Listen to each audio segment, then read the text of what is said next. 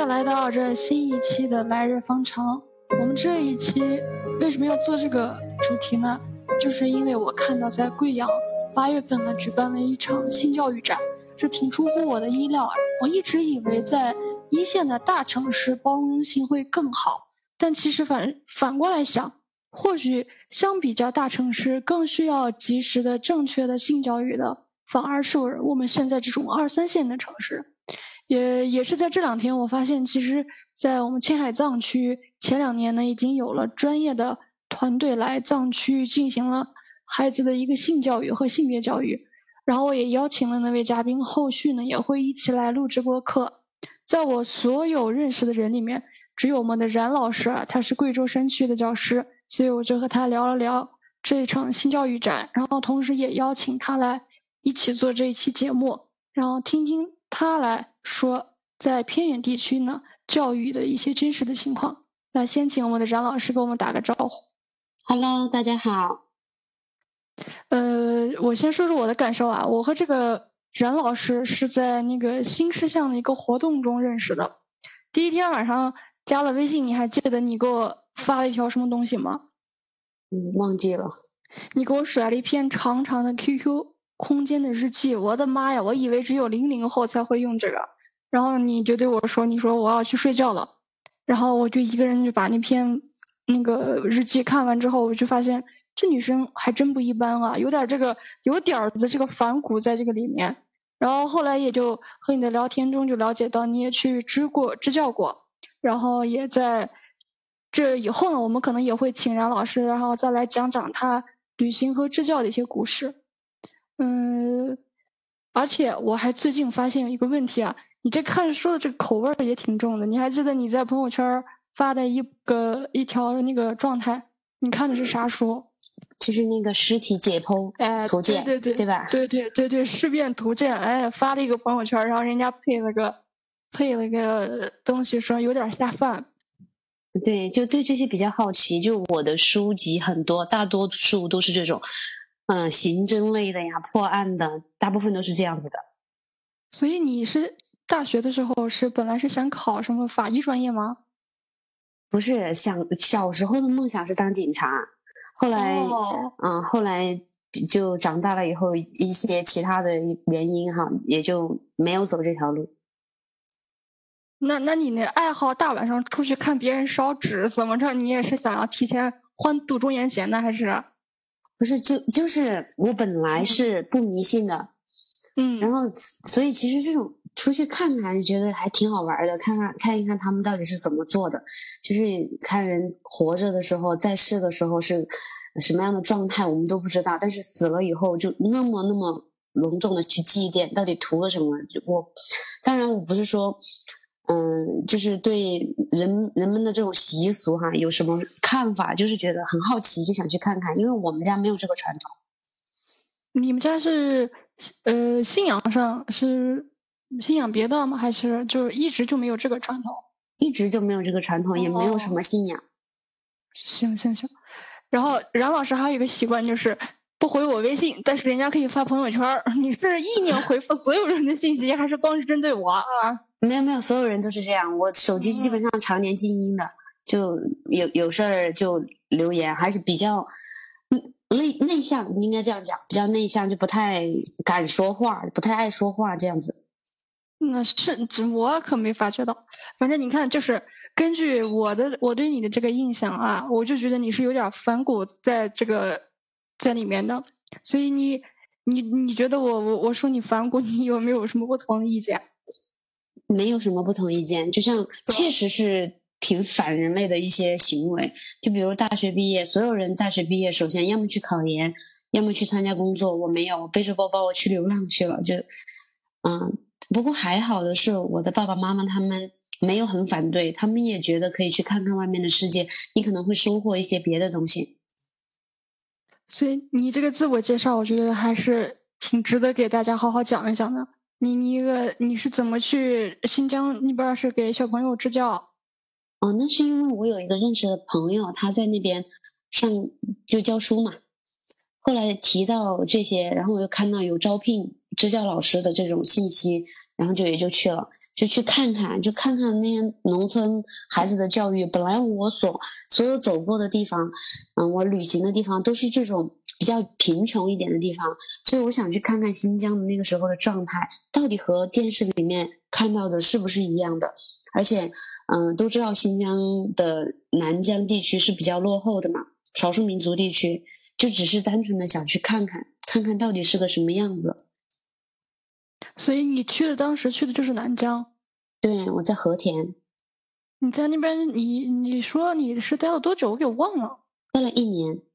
一年。然后呢？你还之前还是独自旅行，就像你说的，一毕业，然后你走过的地方也挺多的。你给大家说说你去哪了？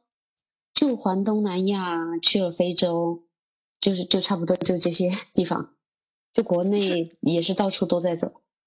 哦，你非洲都去了？对，去了一个。城市叫马达加斯加，然后呢？你感觉呢？怎么样？嗯，每一个地方给的感觉都不一样吧。从我的角度来讲，我可能说不出太多的旅行。我记得你跟我说过，你现在就是工作的这个地方呢，是属于在呃云贵广三省的一个交界处，是吧？嗯，对。那你你现在是呃住在贵州山区里面任职啊？对对对，就在黔西南的一个。少数民族的一个学校，一个嗯，对，就是一个少数民族学校。学校里 学校里三分之二以上的都是少数民族学生。你们那边的这个方言种类特别多，应该？嗯，一个民族有一个方言吧，但是大多数我所在的地方，它是布依族和苗族比较多，所以班上也几乎都是这两个民族的。所以也就是是，这两种民族语言，再加上自自己地方的方言，再加上学校老师要求的普通话，一般小孩大概都会三种左右的语言。那你们在上课的时候是要求孩子是一定要说普通话的？是的，是的。嗯，那你你觉得就是他们课下呀，让他们说方言的时候，你作为老师，你能不能听得懂？完全听不懂，方言可以听懂，但是说他们的民族话就听不懂。他们也会说方言，对，嗯嗯，你，哦，其实你好像跟我说过方言，你们的方言跟四川话有点像啊，嗯，差不多，其实调调都差不多，也就一些小的细节上的区别，就是基本上我们的方言在云贵川是通用的，啊，就是反正大家都能听得懂，嗯，对，你个你们这个学校现在是有多少个学生啊？我所在的学校加上就是学龄前儿童嘛，有一个学前班。嗯，一共可一一共才一百了，一百左右，就总共才一百多，一百多个学生。哦，那就是呃，也是分了，就是你像刚刚说的学前班呀，然后一至六年级。嗯，对，就多的可能有十七八个班上，最多的是学前班的有二十个孩子，然后最少的是有只有七个。你七个的是哪个年级？哪个？嗯，七个是现在的四年级，只有七个。哎，为什么四年级才只有七个呢？他一年就是其实家庭条件好一点的啊，父母可能在外面打工挣了一些钱的，都会送到城里的学校去读。你稍微重视教育一点的嘛，都会送远一点去读，就不会在农村。哦，那那学前班的这个孩子呢？他们的年龄呢是同龄的还是？不是混龄，嗯，四到六岁。呃，就是现在一般的这个学前班都是四到六岁吧？也只有一个学前班，正常应该是上幼儿园嘛，四五六岁，小班、中班、大班，我们是全部都凑到一个班。哦，这个我还没太了解，哦，原来是这样分的。嗯，那就其实等于说是你们那边的那个孩子，就是本来也人数少，然后可能是不是也有一定的情况是他们父母可能都是去外打工，他们自己大部分都是留守儿童。嗯。百分之九十九都是留守儿童，百分之九这么高啊？对，因为那个地方真的是，在整个放贵州看来，从整个贵州来看，它都是一个比较贫困的山区，脱贫才不久，到现在都还有很多的那种精准扶贫的那种人家。那你们那边的话，就是呃，他们的经济来源、收入是靠什么呢？经济来源，嗯，种地嘛，但是还有种树，种地种树。种地和种树，就像你上次说的，它这个时间还不一样呀。对呀，可能土地是比较贫瘠，所以种种不出多少的农农作物。然后，嗯，种树的话，它那个周期又很长，所以就导致整个地方的经济都比较落后。那他们的父母就是离开这个家乡，然后去外面打工，然后呢，谁来照顾他们呢？爷爷奶奶。爷爷奶奶的话是年龄应该是也是有六十多岁了吧？嗯，五六十岁，其实农村结婚早也有四十多岁的爷爷奶奶都有，但是大多都是不识字的，也也不知道以前以前可能教育没有那么普及，在他们那个年代，好多的爷爷奶奶也都不识字，嗯，但也不是全部啊，还是有一些识字的，但是也没有办法去辅导作业这种。那就是其实就是家庭教育是完全缺失的，完全是要靠你们老师学校这边来帮助孩子提升。对，完全只能靠学校。有时候打电话想和家长沟通一下，爷爷奶奶就都直接就会说：“我们确实没有办法，也只希望老师能把他教好。我们在家我们没有办法，我们不认识字，我们也不会写作业，我们没有办法去辅导他，就是这个样子。”那孩子回家要是这个作业写没写，其实爷爷奶奶或者是姥姥姥爷都也压根儿不知道，可能。啊，对，有好多都不写，然后就问他。嗯，家长就打电话给家长问回去写没写作业，然后家长就说：“我问他了，他说他写完了，那他就写完了。就是他没有写，你罚他嘛，你让他在学校写嘛。就家长大概会是这样子的一种态度。那对于就是这种情况的话，你们老师能做到的就是尽可能的多主动跟就是父母爸爸妈妈来沟通，但是一般都是反馈很不好。他们肯定也是觉得我人不在孩子身边，你跟我说这些我也没办法做，只能是靠老师你了。其实这个责任还是抛回到你们身上了。对，所以没有办法实现家校共育这个概念，就只能是学校育人，家里面就真的只是，嗯，差不多在家吃饱就行了。你说到吃饱这个问题，那他们就是我好像也听你说过，有的孩子他是上学是需要走路的。上下学走路，对，有有少部分现在可能条环境好一点，条件也好一点了嘛。好多爷爷奶奶会骑摩托车、三轮车这样送，但是也有部分是要走路的，就是走过去再走回来。然后那他一天就是花费在路上的时间就已经占了很多呀。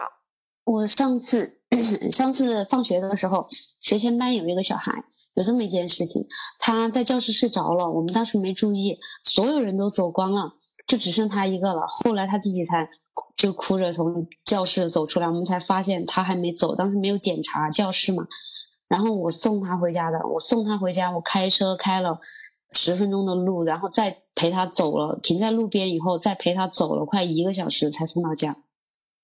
其实那爷爷奶奶其实也也没注意到，或者是注意到了，他也不知道怎么联系孩子。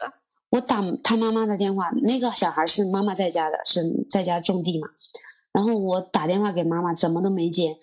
然后我问他自己能不能找到回家的路，他说可以。那我也不可能让他自己走回家嘛，所以就只能送。嗯，然后后来到很晚了，晚上他妈妈才回我电话，说他出门没有带手机。平时孩子都是跟着姐姐，就是他们。家下面一家的，就从同一个寨子里面的两个大一点的姐姐，一个六年级，一个四年级，好像是这样子的，跟跟着两个姐姐一起走路回家，每天走。这个姐姐就是，其实就是可能是邻居家的大姐姐，不是跟她有血缘关系的这种兄弟姐妹。对对对对，同一个村子里面的。就可能大人有时候忙忙农活呀，然后有事情顾不到小孩子，就托付邻居家的小孩一块带着去上学了。对，从来都没有来接过这个小孩。我后来我就开始注意到，从来回家都是他自己。我我大胆猜测一下啊，这孩子是嗯嗯是女孩子的话，是不是因为有一点点儿重男轻女的这个？没有，他这个这是个男孩子。哦，男孩子也这样呀？嗯。但是真的就是可能就是忙的顾不上，然后可能也没有这个时间去专门像你说的开着车去接他，只能靠孩子自己走。对，只能靠自己。他他每天都忙于生计嘛。他说他地里很多很多活儿啊要干，包括早上就算是家长送来，其实我们因为农村学校嘛，也考虑到有些还比较远，所以我们早上上课的时间是八点二十。但好多家长七点左右就把孩子全部都送来了，送来了，然后就把孩子送了，往学校门口一丢，他们就要去地里面要去干活了，要去什么该割牛草啊，嗯，就是去弄弄自己地里的那些玉米啊，就是这个样子。那这一个小时呢，这孩子就在在学校外面待着，他早上也可能没吃早饭吧？没没吃，早上校门口有一个小卖店啊，每天最多可能有个一块两块钱，吃根烤肠这样子，在家几乎都没有在家吃早餐，然后中午就靠着中午学校有一顿营营养餐。哦，这个就是国家就是专门嗯对这种贵州贫困山区的一个等于是补助，嗯，对，为了让孩子在饮食上然后有营养。对对对。那这个补呃，这个补助的话是给孩子吃什么的呀？就是至少也是三菜一汤啊，这就看自己的营养搭配了，搭配着来吧。还会有牛奶，还会有水果。哦，就是学校食堂。嗯，就是学校会给每个孩子多少钱的预算，然后嗯嗯，食堂就照着那个预算，看着那些钱能买些什么菜就给他们做，就是保证得有肉。哦，那那就是这个就是。一定要达到国家的标准，对于孩子就是下一代抚养。对，因为这毕竟是国家的一个很好的一个政策嘛。对对对对，那你们的这个师资力量呢？你刚刚说是差不多一百个学生，那你们有多少个老师来负责呢？十三个，就是十三个老师要把这一百个孩子，就是呃什么课程全部都要担任担任掉。对，就没没有哪个老师说是真的是上自己专业课的。就很少吧。那你觉得这个孩子就是在受教育的这个水平上，他们自身就是学习能力啊，或者是理解能力，会不会也受到就是家庭教育缺失这方面会有一些薄弱呢？会，真的会影响很大。我我也不知道这个问题是不是出在家长没有跟我们同步的对孩子进行培养，然后。就真的，你给他讲什么，他好像都不太明白的样子。你就很尽力的去把一些知识教给他，他好像都接受知识的那个程度就会很慢很浅。他们的课业也都很浅，但是我们都已经很努力了，因为在我们学校还是算年轻的老师比较多，年轻的都会比老教师稍微有方法一些嘛。会过通过各种各样的方式，想要去呃让他们。多知道一些知识，但是也是很难。乡村教育的开展真的会很难，所以也根本带动不了孩子这种积极性，带动不了。真的会在农村教育，你会发现，真的是学习是需要天赋的，就是他们可能是在天赋和后天的这个家长的培育方面都缺失一些。他们的天赋缺失，不是说他们的智力方面。可能就是先天的这种环境或者怎么样，或者他们可能语言上面，就像你说的方言呀，或者语言的这种理解能力，可能，是不是跟普通话普及这些有原因吗？它普通话的普及其实其实也挺挺好的呀，普及的。你所有的你你看一下，像现在的所有网络上，孩子们也会刷抖音、刷快手，回家看电视，这些都是普通话呀。按理来说，而且从进学前班开始，老师也一直是用普通话跟他们交流的。按理说，普通话的推广应该是没有太大的障碍。那你们要是老师的话，你们怎怎么来处理这种情况呢？因为真真的听着都，你们别说你了，我听着都有点着急，就觉得好像使不上劲儿，一拳打到棉花上。然后你想，你想给他们给一些就是。就是嗯一些反馈，然后也收不到正正回馈，你就可能对你就是下一步的这个教学方法呀，或者是思路都有一些受挫、受到影响。对他们的思维非常的局限，所以我们能做的就是在课余的时间就多给他们看，就自己我们班上是会有多媒体教学嘛，每个班都都有的，然后就会让他们看看那些视频，看看。祖国的大好河山，看看外面的世界，就让他们的眼界稍微开阔一些。我没有办法带你去到那么多的地方，我只能让你看看这我们的祖国还有那么多美丽的地方，让你去看看，让你就就是从我的角度来讲，我希望他们从心里面会对外面有一种向往，这样子才能激起他们想要努力学习的那种心态吧。你觉得你放这些片子的时候，在他们的眼睛里能不能看到那种渴望呀？会会有一些会比之前要好。以前刚开始我刚开始来上的时候是上的高年级，我会问学生一个问题，就是你们以后想要做什么？回答也跟我们小时候都差不多，我要当老师，我要当医生，我要当科学家，都是这个样子嘛。然后我就呃，我们就讨论到。嗯，有一些小孩儿，他给我的回答是让我觉得很震惊的。因为有一个小女孩说，她读完初中，她就不读书了，因为她的妈妈说，她奶奶说，女孩子读书没有什么用，以后都是要结婚生子的，没有什么用。我说，那你为什么现在要来读书呢？她说，她回答我的是，现在我太小了，我出去打工也没有人要。但是有这种思维，确实让我很震惊。会不会他们这种思维其实已经是一种潜移默化？他们就是已经默认了，就他们在他们心中这种想法，它就是正确的，就是他们以后人生的一个道路。有可能吧，但是我还是希望，因为他们还小，是不是还有可塑性？所以我想着从另外一些角度去给他们洗脑，告诉他们外面的世界很精彩，你要靠你自己，你要靠你自己的努力，是大概是这个样子。就像。就像我之前跟你讨论过的，嗯，有小孩问我，他说：“你我学这些干什么？我学这些买菜我用不上啊。”所以我也只能回，对我只能回答他说：“你这个买菜确实用不上你这些什么体积、面积这一类的东西，但是它可以。”能够让你换一个地方买菜，不是在我们村口买隔壁张大娘家的菜，而是去大超市里面，去大城市里面的大超市里面去买那些标标价的，可能很贵，但是我都可以不眨眼就买的菜。我只能这样去回答，因为我有时候我也很词穷，我不知道要怎么去回答。对，因为我觉得可能这种事情就是放在我们这种独生子女的。身上，而且我，而且我们从小，你也是应该就是生活在城市里面的嘛。我们可能没有接触到这种和他们一样的这种生活环境，然后我们的父母的思想和他们的父母和他们的爷爷奶奶的思想也是不一样的，所以他们可能就是从小看着自己的爸爸妈妈，看着自己的爷爷奶奶，然后这样就这样一辈一辈的这样生活下来，他们可能就已经就真心可能是觉得这就是他们今后的一个生活。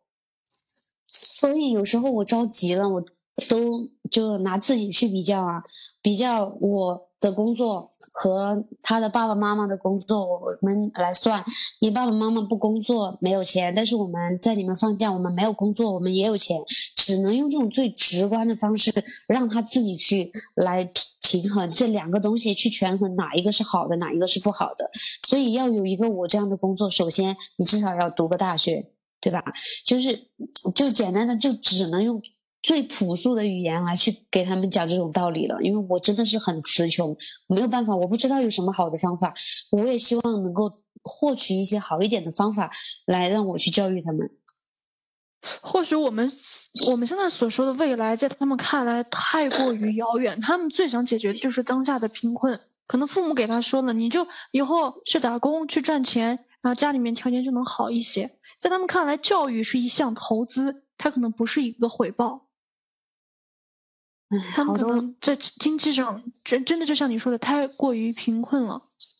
你要说真的到贫困到过分的话，其实现在国家政策那么好，也没有说你贫困的多离谱吧？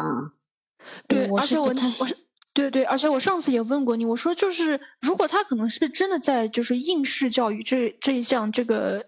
走独木桥这条路，他可能走不通，但是他可以走职业院校，因为我记得就是国家也推广过，像职业院校对于这种孩子，然后尤其是云贵川地区，它相对贫困的地方，他们几乎上职校是不需要学费的，甚至有时候国家会给他们一些补助。我说那他们可以选择去上这种学校，但是好像你给我的回答是，好像还是行不通，因为这好像已经不归，已经不归你们能所能管到的一个。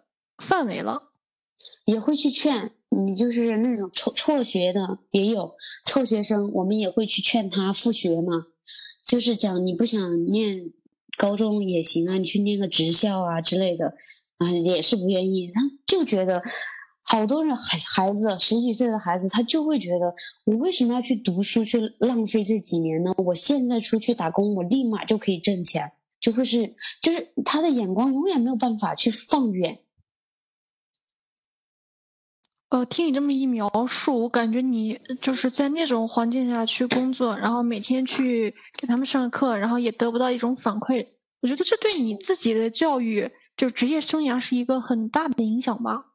会，我会让我真的很焦虑。我每一天就是上完课，上课之前我要焦虑这堂课我要怎么去上。我们所要上的真的就不是你随便做一个 PPT，然后拿到教室来乱讲一下就好了。我会。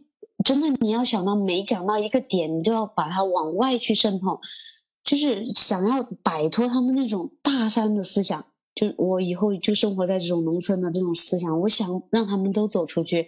但是对于农村孩子来说，确实只有读书是唯一的出路，所以以至于我们上课都要上的可能比城里的老师上的要更加的用心才行。就是你们既要带动他们的这种。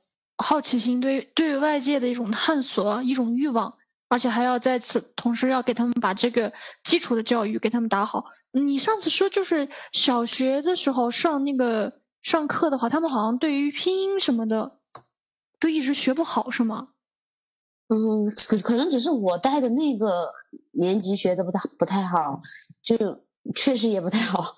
可能基础基础没有打好，所以今年我是怎么样，我都是申请带这个低年级带一年级。我想从基础上来给他们把它画扎实了，可能以后会好带一些。其实这就是你在这些教学过程中就发现了一个问题，发现他们的基础不好，所以你自己就主动想要去帮他们把这个基础给夯实了，夯夯的夯实的更坚固一些。嗯，但是真的没有办法，你小孩子他真的是不愿意去学，我也不知道要怎么去带动他们的积极性。你说拿个小东西来表扬啊，现现在小学一年级嘛，我给你贴够几个小红花，你找我来换礼物啊，这些方法都试过了，但是他不学的，他始终都不学。真的会有那么几个，你随便你怎么守着他，他都不学，你也不能揍啊，对吧？那肯定是不能，这这你只能是教育引导。你肯定不能揍他呀，你只能盯着他，指着他的本子让他写，他就一你指着他，你守着他，他就一笔一画的还能写。只要你但凡离开他的座位超过了一米，就又又把笔放下了，又开始玩了。嗯，就是这个这个这个问题，我是真的觉得就是你们光靠你们老师是真的解决不了的。那我就。我就好奇了，那这么多的学生里面，就没有一个或者是两个，他们的父母是有一种意识的，说孩子要接受良好的教育，他不能走和我们一样的路，就没有这样的爸爸妈妈吗？有，很少很少。前几年遇到过一个，他那个小孩家里就是姐妹姐弟几个，成绩都还不错。嗯，都是因为爸爸妈妈可能就是没有出去打工，就留在家里面陪陪陪着他们。对，写作业的时候都会守着。嗯，那你们其实应该也把这个事情给其他这种留守儿童的父母说一说，你们觉得有用吗？没有用，因为说过，他的父母就说我们在外地，我们没有办法，就只只能是这样一句回答你，你你能怎么讲？怎么样？确实是人家一样忙于生计，有时候你可能打电话都联系不上。晚上了都还在，我在加班，就这样子，没有时间管孩子，就是为了自己的生计，孩子都放下了。嗯嗯，像他们这种就是父母，他们大多数应该都是进厂里面打工了，或者是自己做零工。对，他们大多数是不是都在广东那边？对，广东就是大多数。我之前就做了一个调查。大多数的孩子父母都在广东湛江那一带。那边湛江是不是有大型的这种工厂啊？那种游戏游戏厂、玩具厂？哦哦，玩具厂。嗯。那其实就是在这些你说的这些情况中，就是孩子能不能留得住，他要不要接着读书，其实我觉得跟你们的绩效应该关系不大，因为这个事情你们也控制不了，你就是完全出于你的真心，对，初心他想让他们。嗯，跟我们的工资没有什么关系，但是这个跟良心有很大的关系啊。对对对，因为你的确是不忍心看着一个孩子在这么小的时候就已经完全丧失了对生活自主的选择权，他就已经好像默认了我就要跟他们走一样的路，然后在这个山里面就这样待一辈子。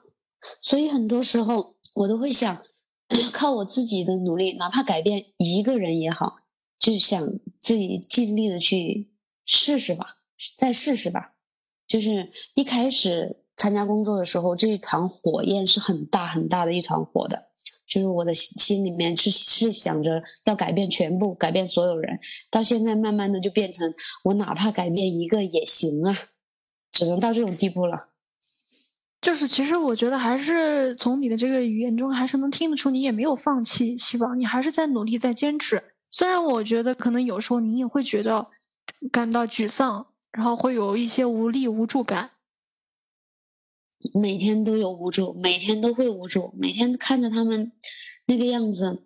当你去提问一些开放性的问题，要让你去思考的时候，他们真的从来都不会主动思考。我当然，这个只是我所见过的个例啊，不是指所有的农村孩子。就像我带的班级。那有有一次我问了一个问题，就是课后的一个问题啊。我说你们你今天吃了啥？然后有一个小姑娘回答我，我昨天昨天我奶奶给我做的土豆丝儿，然后她就回答土豆丝，然后全班跟着她一起回答土豆丝，然后我当时都懵了。我说这种问题也不用过脑子思考的吗？你们全家都是去他家吃饭的吗？你们全部都去他家吃饭的吗？就他们才反应过来，好像他们不应该这么回答，就是有一种盲从。他们的盲从的这种心理状态，好像从各个地方都能展现出来。就是或许听着别人家说怎么样，别人的生活怎么样，我们就应该怎么样。对，回答问题也是，只要有一个人开头，绝对全班回答都是统一的，不管对错。你说因会不会是会不会也是因为他们这些孩子，他们的就是亲密程度，好像可能比起一般的就是城市里的学校里的孩子的亲密程度，他。更紧密一些呢？那也不能，这个我真没办法回答。但是我总觉得像这种问题，就是你吃什么的这种问题，你都能回答给我回答的一模一样。你这样子，你都去跟着别人一起回答，你就可想而知。我要是提问一个关于课本上的知识的一些问题的时候，到底是一种听到他们的回答的时候，你的内心是怎么样的一种心态？崩溃，估摸你会崩溃。就是真的太崩溃，完全没有反馈，完全没有一丁点儿能让你看到希望。就是你好像也觉得你自己一无是处，就不知道自己可能一天在干嘛。对，我不知道我一天到底在干什么了。我是什么都没有做吗？会让我对自己的工作能力也会产生质疑。嗯，就我打个比方啊，就是你当时就是在新疆那边支教的时候，我觉得肯定那些孩子。是给了你一定的正能量、正反馈，然后让你的这个就是想要教书育人的这个，就把熊熊的这种焰火肯定是又又加了一把柴火，他肯定是给了你一些动力的，所以你才选择要去教书，然后去来到这种地方，想要去改变他们的命运。在新疆的时候，新疆是在南疆的时候是全部都是少数民族，一个例外都没有。然后我们去的那个时候，嗯，没有办法，他们的课业非常更浅，因为他们一直都是用他们的民族语言来上课、来教学嘛，包括参加高考，他们都是用他们自己的民族的文字嘛。所以我们去的时候，那那个年代就刚刚开始汉语教育。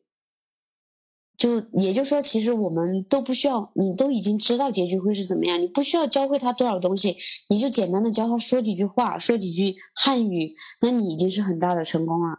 所以就是看着那个时候在南疆的时候，南疆也是比较穷，也大多都是留守儿童，也当时就是觉得他们真的是挺可怜的，看着他们那个样子啊，一天脏兮兮的，去学校，在学校就是呃才能吃饱，回家都吃不饱。看到就那种状态下，才会想说农村教育的缺失，才就真的才在在新疆的时候才看到农村教育就是真的很艰难，所以才想回家乡来再去农村看一下，看自己能不能做一点什么贡献，嗯，然后对那些农村的孩子的以后能不能有一点什么小小的影响，大概就是这个样子。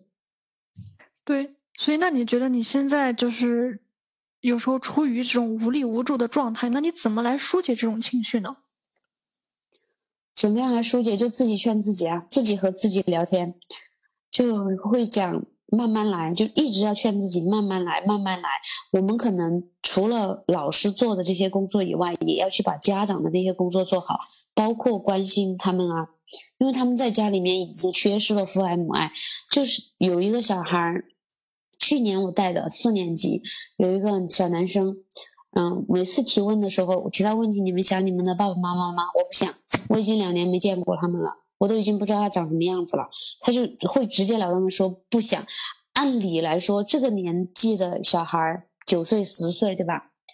对，应该是很黏父母的，还还在黏父母的那个年纪，他就直接说不想，其实就觉得也挺凄凉的。不知道他的父母听到这样子的回答，又是什么样的一种心情？就忙于生计，真的疏忽了自己的孩子。我觉得孩子肯定是还是想父母的，但是你说他怎么办呢？他见不到，他也只能就是在心里面可能自我说服，说我也不想，我也不惦念你，我我也不不干嘛，我就这样了。你们想来看我就看我吧，不看我就这样。嗯，可能多少就在情感上有一点自我的这种。放弃了，就觉得可能是真的，孩子可能这种长时间留守在家乡的孩子，可能自我也会怀疑，是不是爸爸妈妈不喜欢我？有可能，但是他们对爸爸妈妈的那种感情是挺淡薄的。就像问一个小孩，我问的是还是很小的小孩啊。之前我问学前班的小孩，嗯，你的爸爸呢？我爸爸在外面打工。你妈妈呢？我妈跑了，就一句话就给你怼过来。那你不难过吗？不会呀。就是，嗯，或许真的没，嗯，接不住，对，可能真的没有人也真心的去关心过他们心里的感受。可能就像你说的，嗯，如果妈妈要是不在了，离开了，爸爸还可能还要去忙生计，爷爷奶奶根本可能也没考虑到孩子内心的母爱的缺失，然后情感上的一种匮乏，可能没有人去在乎他这种，他们在乎的就是让孩子能吃饱，然后。在小的时候把他放在学校，让你们老师帮着看着，不要出问题，可能让他们平平安安的活下去，可能就是他们最高的一种愿望了。对他们对父母，我我也感觉到他们对父母的感情其实挺淡的。那你同事的想法呢？你们这这十几个老师有时候会不会就是同一个时间就开始 emo 了？说哎呦我的妈呀，怎么办呀？这个情况我们怎么把这个事情处理一下呢？会会在办公室坐着的时候就开始怎么办？我要怎么办？哪个孩子怎么怎么样？我们会讨论，就真的有很讨论到后面就是我真的没有办法了，我到底该怎么办？我不忍心放弃，真的不忍心。其实，那你们老你们这些老师真的也是不容易啊！他们他们有的是和你一样，是都是要从城市里面，然后从家开车过来，然后每一个都是吗？除了几个老教师以外，本地的老教师以外，我们其他的每一个都是要走很远很远的路才能到学校。你们你们这些老师就是从家到学校的话，嗯，就是在路上花费的时间可能都跟你差不多吧？你你你可以描述一下你家离学校离你工作单位有多远？开车要两个小时。两开车两个小时，然后就是，而且走的是都是山路比较多，是吧？应该对，因为正常是七十七十公里左右吧。想想正常开高速的话，一个小时都要不了嘛。但是我们要走两个小时，甚至两个多小时，就是这么远，全是那种山路、盘山路，很窄，会车都比较困难的那种路，其实也挺危险的。咱们贵州的朋友是不是车车开车的技术都特别好？嗯，原则上应该是。我估摸那个那个那个油门啊，那个刹车呀，离合器踩踩的都快冒烟了吧？那那那一步一走，一步一走的。对啊，你直接我每次开车，回回到学校，我都会经历一个阶段，就是手酸耳鸣，因为一直都在摆方向盘，一会儿左一会儿右，一会儿上一会儿下的。哦，还会耳鸣，耳鸣是因为就是你的这个方向感太多，它它就是幅度太大之后，你的那个前庭一会儿是受到干扰还是？不知道耳鸣，我我估计我估计是一会儿在山顶，一会儿在山脚的。哦，它那个 压力的问题吧，多多少还是有点压力。嗯，海拔的问题可能是。那你你父母呢？嗯，就是对于你现在就是在职业中的这种困境也好，或者是迷茫也好，他们给出了一些什么意见吗？我妈妈倒是一直都说，你要想想你当初为什么要去做这件事情，嗯，然后嗯，你做这件事情，你想要得到一个什么样的结果，你就朝着这个目标去尽力就好，尽力就好。我妈一直都是这种状态，因为我爸我妈也是属于老教师了嘛，退休教师了。他们也是在农村这样子过来的，他们很理解我现在的心情，就大多都是劝我，只要你尽力了，那就不是你的错。很多东西你不要把责任全部归到自己身上。就我妈经常都会这样劝我，我总觉得是我的问题，我不够能力去教好他们。然后我妈就总是会告诉我，这不是我的问题。我感觉，嗯，你可能真的是从这份工作中。不但没获得多少自信，可能还对你的这种自身的这种能力啊，然后对你的这个自信心有一些打击，就导致你好像开始不停的自我怀疑了。会，真的会，每天都在怀疑。你下了，你肯你就。嗯，好好的去做一个课件，已经在脑子里面过了很多遍。你要讲什么？明天你要怎么怎么讲？当你讲下来之后，你完全得不到你自己想要的反馈的时候，真的会有很大很大的挫败感。但是不管怎么挫败，你依然在下一节课的时候，你依然要把心态调整好，又要继续。也许今天这一分钟还不能改变他们，但是说不定时间长了。会让他们的某一些想法、有一些行为就可以动摇一下他们呢？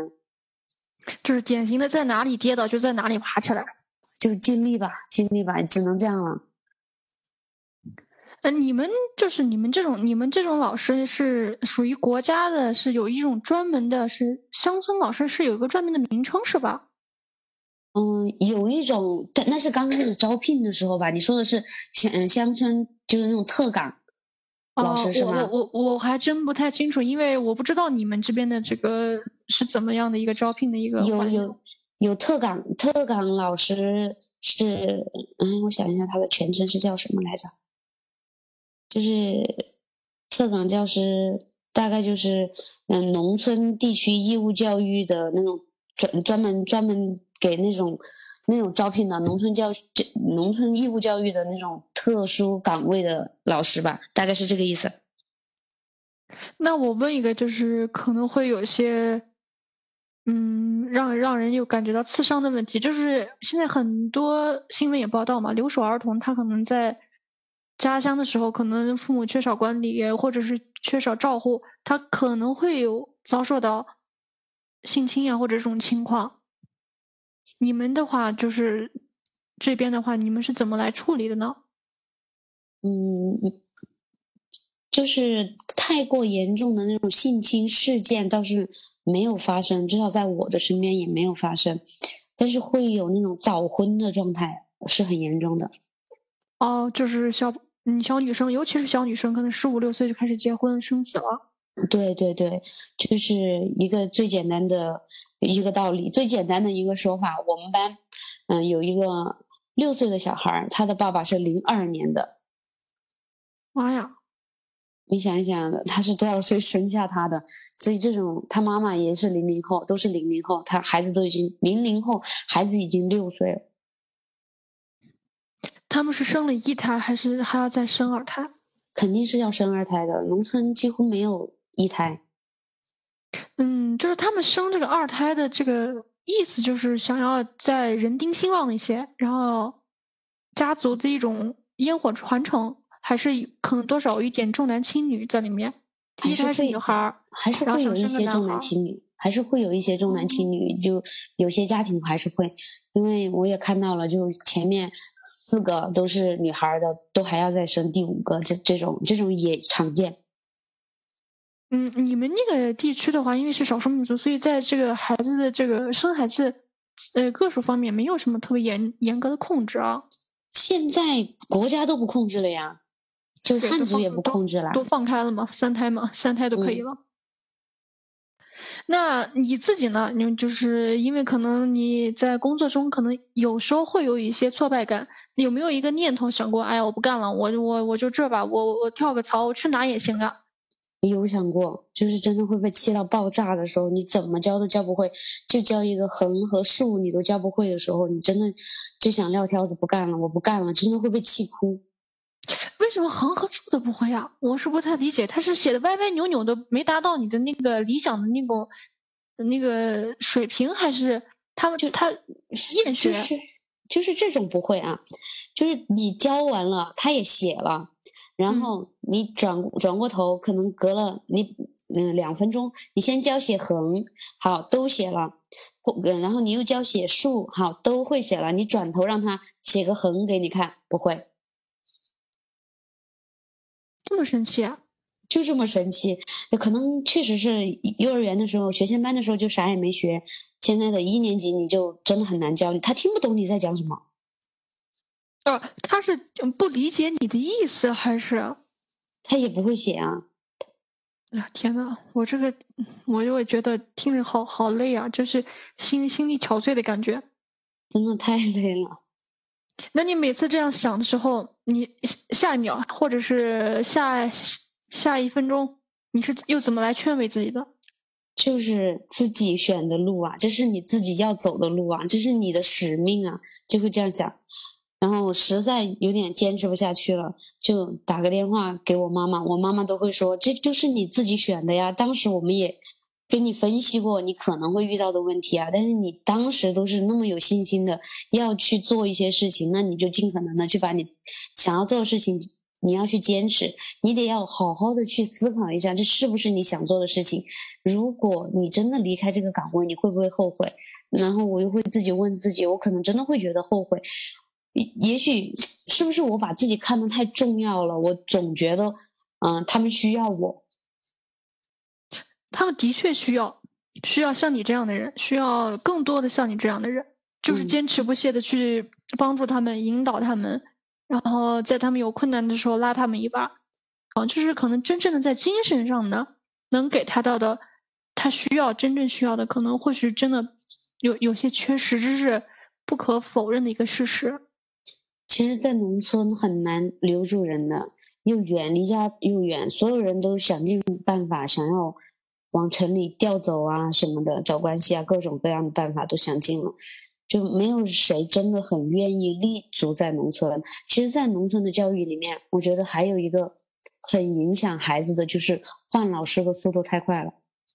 哦，对，孩子可能已经习惯了这种不停的换老师，让他们的在他们心里也会觉得好像反正老师对我们也无所谓，也不在乎我们，教不了多久又走了，我们为什么要这么在乎学校呢？我们为什么要在乎学习呢？大家可能都是应付了事这样子的感觉。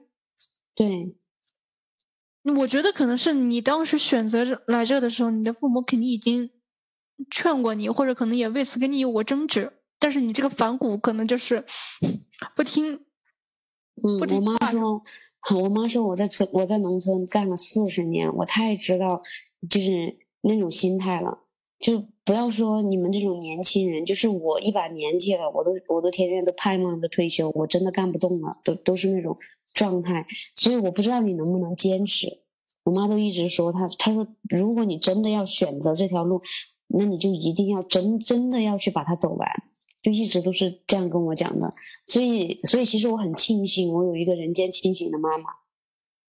就是已经给你打好了预防针了。其实你老早心里可能也有一点心理建设，有点准备了，要不然你可能现在更痛苦，对，因为当时可能连人就是都没人给你指出这条路的这可能不好的一面。很多人都会觉得，嗯，我们挤破脑袋的去考编，可能就是为了对就嗯，就是有一个稳定的工作。其实真的不是，大多的农村老师其实是真的是有热情的，至少我所见的，我身边的都是有热情的，就对孩子真的很负责任。但是热情可能也会被这些一盆一盆的冰水，然后泼的慢慢都已经磨灭掉了，然后可能又所有的孩子又又重新，然后又重新开始燃起希望，然后又开始就是像火炬一样，一代一代一把就是一一一一一个一个这样传递下去。嗯，但是但是也有欣慰的地方，就是比如 有时候过个像前两天过个教师节啊，孩子歪歪扭扭的给你。不会写字，但是可能给你画个图，画个图要送给你啊，上面写个爱你啊，画个爱心啊，你又会觉得，嗯，好像这个也不是那么的难待，这个地方，就是心里面还是有一些安慰的地方，对，温暖的，对。啊，其实我还想问你呢，如果你要是辞职了，准备打算干什么？但是我好像听你这么一说，我觉得你好像也就是嘴上生气的时候说一说不干了，其实内心可能还是想要一直坚持下去的。嗯，想要我还是想要尽自己的力吧，至少目前为止是这样子。我不想放放弃他们，我舍不得。对对对，你你就因为其实上次的时候，我跟你聊的时候，我还问过你，我说那你觉得现在这种状况，我们应该怎么办？其实这句话一问出口，我就已经后悔了，因为你说的这种特别复杂的、特别错综复杂的，就是几代人的这种。根深蒂固的思想，这种状况也不是我和你两个人，或者是谁就能轻而易举的就能解决的。